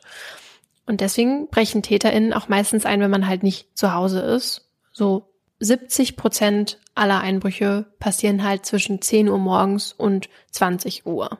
Was die Tätertypen angeht, da kann man drei unterscheiden. Und zwar den Gelegenheitseinbrecher, der halt dann spontan, wenn er irgendwie sieht, da kann man leicht einsteigen, das macht und sozusagen die Gelegenheit nutzt. Bei solchen TäterInnen ist ähm, die Motivation oft irgendwie der Nervenkitzel, weil sie jetzt denken, krass, das mache ich jetzt und äh, nicht, dass ich dabei erwischt werde. Oder dass sie sich vielleicht in einer Gruppe irgendwie beweisen wollen oder so. Dann gibt's noch den Typ Beschaffungseinbrecher. Der hat deutlich mehr Erfahrung und dem geht's vor allem darum, halt Geld zu beschaffen, Wertgegenstände wie Schmuck, um davon dann zum Beispiel Schulden oder Süchte zu finanzieren. Und wenn es sich äh, um Drogensüchtige handelt, dann kann das für das Opfer, sollte das Opfer zu Hause sein, auch gefährlich werden, weil solche TäterInnen dann halt oft unberechenbar sind. Mhm. Und der dritte Typ, das ist der Profi-Einbrecher. Und der geht sehr geplant vor und ist auch dann häufig in Banden organisiert. Und diesen Tätertyp hat die Münchner Polizei zum Beispiel 2016 erwischt. Da hatten nämlich drei Frauen versucht, in, in München in, im Stadtteil Schwabing eine Wohnungstür aufzubrechen. Und das haben Zivilfahnder zufällig mitbekommen und haben sie dann halt mhm. auf frischer Tat ertappt. Und auf den Handys haben die dann SMS, also tausend SMS gefunden mit so Instruktionen, wie man vorgehen sollte und so. Mhm. Ja, und dann hat sich quasi herausgestellt, dass diese drei Frauen Mitglieder einer europaweit agierenden Bande aus 500 Personen sind. Mhm. Und diese Bande soll mehrere 10.000 Einbrüche begangen haben. Die schicken sich dann wie ein Kettenbrief bei WhatsApp, wie man so eine Tür aufhebelt oder was? Nee, da waren wohl halt so von den Hintermännern, heute macht ihr das, heute steigt ihr da ein, so nach dem Motto. Mhm. Und der Polizei ist es dann auch gelungen, diese Hintermänner in Kroatien ausfindig zu machen und die auch tatsächlich 2018 in Deutschland vor Gericht zu stellen. Das war so eine Familie, ja, und die wohnen halt in Kroatien in fetten Villen, ja. Die waren aber dann hier vor Gericht am Ende des Prozesses standen aber auch nur Haftstrafen zwischen einem Jahr und sechs Monaten und drei Jahren.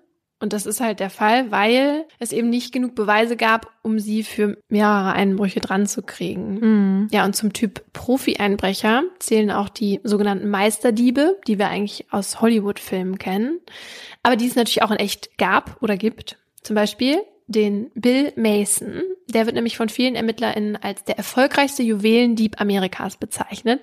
Und der hat halt in den 70er und 80er Jahren hat er halt die Villen von Superreichen ausgeraubt. Und nach eigener Aussage hat er dadurch Diebesgut im Wert von 35 Millionen US-Dollar gemacht. Irgendwann wurde er gefasst, war dann auch im Knast. Und als dann die Verbrechen, für die er noch nicht überführt wurde, alle verjährt waren, hat er dann auch ein Buch geschrieben wo er dann auch alle dann aufgezählt hat. Mhm. Und dieses Buch heißt Bekenntnisse eines Meisterjuwelendiebs. Und äh, eine Story fand ich ganz lustig. Da hatte er bei so einem berühmten Sportler, den ich aber nicht kenne, auch eine äh, Goldmedaille mitgehen lassen. Das hat er aber dann erst später gemerkt. Und ja, das fand er dann schlimm, dass er so etwas Persönliches ne, mit hat mitgehen lassen und hat die dann per Post wieder zurückgeschickt. Aber es ist ja schon verwunderlich, wie sehr wir so einem Meisterdieb, so einem Robin Hood Charakter zumessen, ne? Das finden wir alles gar nicht so schlimm. ja, obwohl er ja gar nicht irgendwie dann noch irgendwas für ärmere Menschen tut, sondern einfach nur sich selbst bereichert. Nee, natürlich. Ja. Das ist trotzdem für die Opfer natürlich ganz schlimm. Ja. Aber dadurch, dass wir das aus den Filmen kennen und meistens mit den Meisterdieben auch sympathisieren, ist das so ein bisschen verzerrt, diese Wahrnehmung. Ja, das erinnert auch ein bisschen so an diese Hochstapler-Geschichten, die wir da, das haben wir ja schon mal besprochen, dass es da auch oft leider so ist. Mhm. Meistens ist es aber ja auch so, dass diese Täter und Täterinnen es halt auf solche Beuter abgesehen haben, ne? Also Juwelen, Schmuck, Geld. Bei meinem Täter war es ja jetzt so, dass diese Bereicherung nur das nebensächliche Motiv war. Ne? Primär wollte Wolfram Schmidtke Macht über seine Opfer ausüben und sie sexuell missbrauchen. Und tatsächlich kommt dieser Tätertyp auch immer mal wieder vor. Also erst letztes Jahr in Oldenburg wurde eine 80-Jährige von einem Einbrecher vergewaltigt. Und in Mönchengladbach hatte auch ein Einbrecher versucht, eine Frau zu vergewaltigen. Und vor kurzem wurde ja auch erst die Serie Unbelievable veröffentlicht, in der es ja genau um so einen Serienvergewaltiger ging, die übrigens zu empfehlen ist an dieser Stelle. Ich habe ja mal mit einem ehemaligen Einbrecher eine kleine Reportage gemacht. Und der hatte auch bestätigt, was du gesagt hast, also immer tagsüber in der Regel. Mhm. Und hat er gesagt, und wenn wir nicht sicher sind, ob jemand zu Hause ist, weißt du, was wir dann machen? Mhm. Klingeln. Ja, klingeln, wissen wir jetzt auch. Und dann ist er immer gerne in alleinstehende Häuser eingebrochen, weil die Gefahr, erwischt zu werden, einfach geringer ist, wenn natürlich nicht so viele Leute da zufällig vorbeikommen können oder gucken können. Und wenn ihr denkt, sagte er, dass Alarmanlagen uns generell abhalten, dann seid ihr falsch gewickelt, denn das zeigt uns vor allem, dass sich darin etwas befinden könnte, was nicht nur für dich von großem Wert sein kann. Und gleiches gilt auch äh, für Videokameras. Und da hat er noch dazu gesagt, dass die am wenigsten abgeschreckt haben, weil man sich ja in der Regel eh vermummt mhm. oder im Zweifel sich halt auch einfach wegdreht. Fake-Kameras erkennen sie übrigens. Dann meinte er, dass sie alles hassen, was Lärm macht. Also gerade große unkontrollierte Hunde, für Einbrecher immer schwierig. Natürlich ist es auch blöd, wenn ein Alarm losgeht, dann ergreifen die auch schnell die Flucht. Ansonsten helfen sie sich gerne auch manchmal mit dem Schlüsseldiensttrick. Also sie benutzen einen gefälschten Mietvertrag, Papiere, bla und geben sich dann als die Person aus, die eigentlich darin wohnt. Hm. Wenn ihr aber gar nicht erst eure Haustür abschließt, dann braucht man das ja nicht, denn selbst ich bekomme eine zugezogene Haustür mit einer dünnen Karte auf. Echt? Ja, hast du das noch nie versucht? Nee. Ist dir noch nie die Haustür einfach so mal zugefallen? Nee. Gut. Kannst du entweder 180 Euro für den Schlüsseldienst zahlen oder selber einmal mit der Karte kurz ähm, dazwischen gehen. Ist das so einfach? Ja, also bei, kommt drauf an, bei welchen Haustüren, ne? Mhm. Aber in der Regel geht das schon. Was aber präventiv wirken kann, ist alles, was den Einbrechern die Lage erschwert reinzukommen, weil sie dann eher ablassen. Also je länger es dauert, nach drei Minuten in der Regel geben sie es auf. Eine gute Sicherung ist also immer wichtig. Keine Ketten vor der Tür, die zählen nicht. Das habe ich mal bei meiner Oma ran gemacht, als ich mit ihr alleine war. Und als mein Opa dann vom Einkaufen wieder kam, hat er normal die Tür aufgemacht und riss dabei die Kette inklusive einem Stück Wand mit raus. Gut sind Bewegungsmelder, die Licht machen, immer die Fenster zu machen und alles, was die Fenster zusätzlich sichert, ist auch gut, weil wenn 80 Prozent aller Einbrüchen die Fenster aufgehebelt werden. Bitte keine Schlüssel unterm Blumentopf oder der Fußmatte oder dem Stein vor der Haustür. In Santa Barbara hatte unser Airbnb-Host auch die Schlüssel unter dem Stein. Es war auch so gleich so fünf Stück oder so. Das war so ein wahnsinniges Anwesen mit drei riesigen teuren Computern gleich im Eingangsbereich. Und ich dachte mir nur so, ja klar. Also kannst die Tür halt auch gleich einfach offen stehen lassen, ja. Ist ja ein Witz. Bei uns zu Hause, also wo, wo ich mit meiner Familie gewohnt habe, da hatte jede, jedes Haus da den Schlüssel unterm Stein. Das wusste auch jeder. Das ist ja so doof. Also es gibt ja einfach ein paar Gegenden, wo das auch noch so ist, ne? Wo, weiß ich nicht. Ich meine in Amerika sowieso, dass es da auch noch die Türen einfach offen stehen und man auch so reinkommen könnte. Eigentlich, eigentlich krass, ja. Was ich heute auch noch gelernt habe, ist, du glaubst doch nicht, dass heute mein Schornsteinfeger hier kam zur CO2-Messung. Mhm. Und der hatte vorher an unsere Türen hier so einen Zettel geklebt, wann er kommt. Ja, den habe ich gesehen. Mhm. Und dann sagt er zu mir, mach doch mal den Zettel ab. Und dann meinte ich so, warum? Und dann sagt er zu mir tatsächlich ja wegen Einbrechern. So zehn Minuten bevor wir diese Folge hier aufnehmen. dann meinte ich so, ich so, warum? Und dann meinte er, na ja, er hat die Erfahrung gemacht, dass Einbrecher auch danach gucken, wo Zettel generell an der Wohnungstür kleben. Auch zum Beispiel, wir haben ihr Paket entgegengenommen oder das ah. Paket ah. liegt da und da beim Nachbarn. Weil Einbrecher und Einbrecherinnen dann wohl davon ausgehen, dass die dann nicht zu Hause sind. Ja. Aber was macht man jetzt, wenn schon mal jemand in der Wohnung oder im Haus drin ist? Also angenommen, bei dir bricht jetzt jemand ein, mhm. ein Mann, und dieser Einbrecher ist jetzt nicht zufällig jemand, den du kennst, und der macht jetzt Anstalten zu fliehen. Mhm. Dann kannst du den Täter vorläufig festnehmen, auch ohne richterliche Anordnung. Geregelt ist das in Paragraph 127 der Strafprozessordnung. Natürlich nur, wenn die Person auch eine Straftat begangen hat. So. Und das nennt man Jedermannsgesetz. Also jeder, egal welches Alter, Beruf oder zu welcher Personengruppe die Person gehört, dürfte in diesem Fall die Person vorläufig festnehmen. Mhm. Hier muss aber auch eine Verhältnismäßigkeit gewahrt werden. Das heißt, wenn du mir jetzt meine von der Straße gekratzten Gewürzgurken klaust, dann darf ich dich nicht deswegen gefesselt drei Stunden in meinem Kofferraum halten. Schön. Bis ich meine, ich rufe jetzt mal die Polizei, ja. Jemanden festhalten sollte man aber ehrlicherweise nicht unbedingt machen, weil du das Risiko nie einkalkulieren kannst, was du damit eingehst. Ja, ist ja relativ unvorhersehbar, ob die Person nicht vielleicht bewaffnet ist Mhm. oder ein Messer dabei hat oder dann vielleicht sehr aggressiv wird. Ich habe zum Beispiel mal in der Radiosendung von Gerlinde Jenicke äh, eine Frau gehört, die erzählte, dass bei ihr und ihrem Mann eingebrochen wurde und die beiden ertappten die Täter dann während der Tat und als die Täter flüchteten, ist der Mann denen hinterhergerannt und einer der Täter zog dann eine Waffe und schoss auf den Mann und der starb. Oh Gott. Und deswegen gilt, also wenn zu Hause eingebrochen wird und ihr macht euch bemerkbar und sagt, dass ihr zu Hause seid oder so, dann lasst den TäterInnen auf jeden Fall eine Fluchtmöglichkeit, weil Gegenstände kann man immer irgendwie ersetzen. Mhm. Der ehemalige Einbrecher, mit dem ich damals gedreht habe, der hatte mir übrigens gesagt, dass in so einem Fall, wo sie erwischt werden und irgendwie festgehalten werden und die Polizei noch nicht da ist, haben sie immer kleine Flaschen hochprozentigen Alkohol dabei, um sich den dann danach reinzuknallen, einfach in der Hoffnung, dann eine Strafmilderung zu bekommen, weil sie alkoholisiert waren dann. Mhm. Ja, und so oft kommt das ja gar nicht vor, dass sie halt geschnappt werden, die Täter und Täterinnen. Haben wir am Anfang schon gesagt, die Aufklärungsquote ist relativ gering. Aber ja, um das sozusagen zu ändern, wurde zum Beispiel 2016 die zentrale Ermittlungsgruppe Wohnungseinbruchsdiebstahl in Osnabrück eingerichtet. Das ist die erste bundesweite Einheit, die gegen mobile Diebesbanden vorgeht, also um Banden, die sich nicht nur auf einen Ort oder so ähm, fokussiert haben. Und die arbeiten jetzt mit anderen Bundesländern zusammen und auch mit Nachbarländern. Und so konnte die Gruppe innerhalb der letzten drei Jahre 350 Taten klären und 13 Banden überführen. Und anderswo, wo das halt eben noch nicht so ist, ist das ja so, dass jede regionale Polizeidirektion halt nur die Einbrüche aus der Region bearbeitet.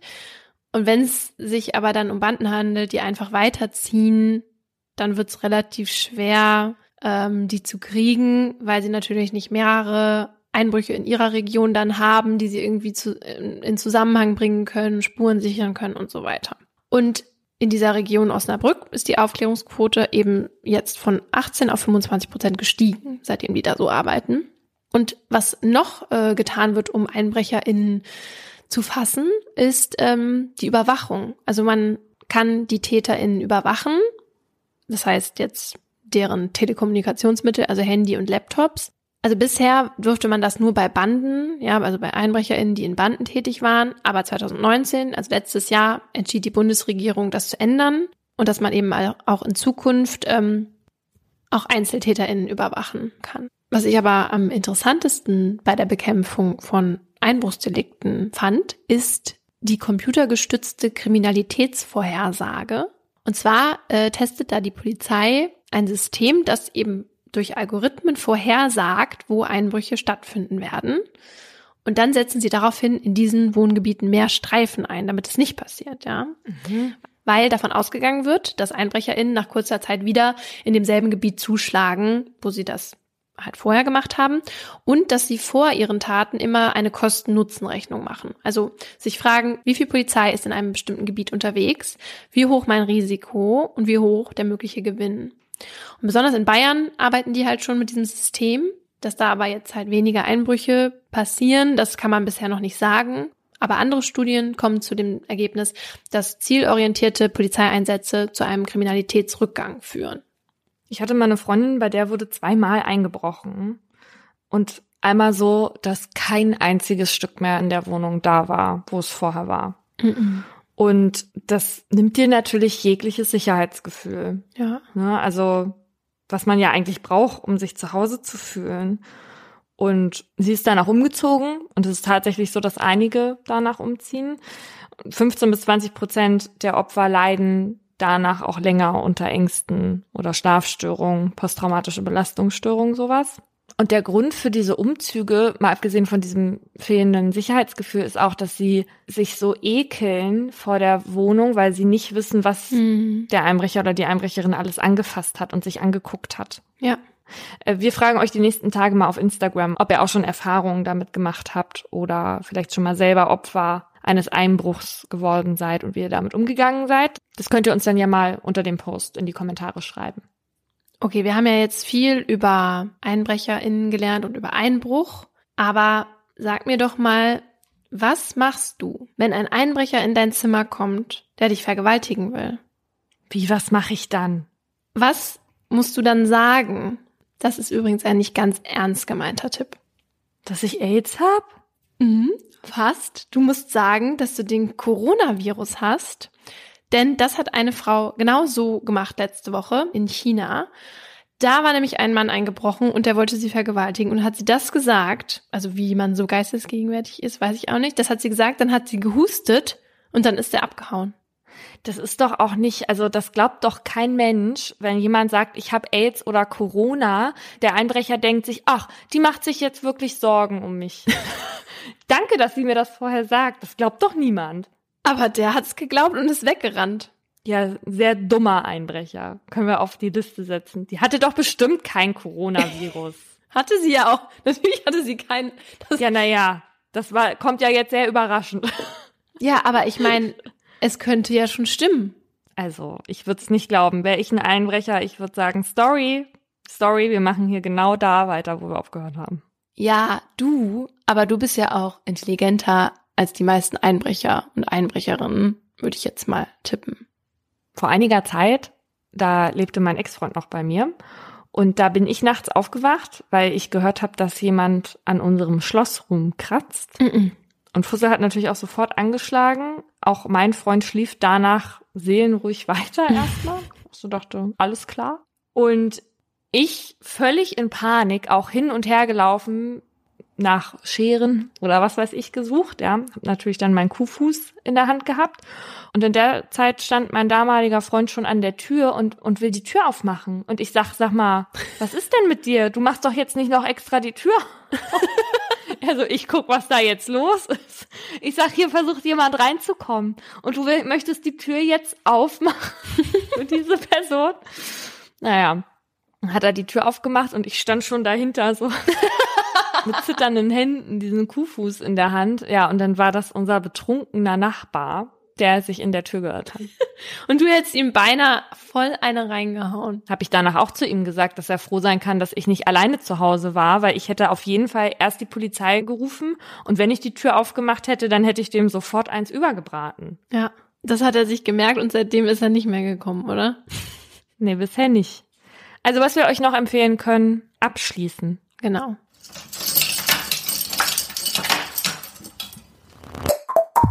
Das war ein Podcast von Funk.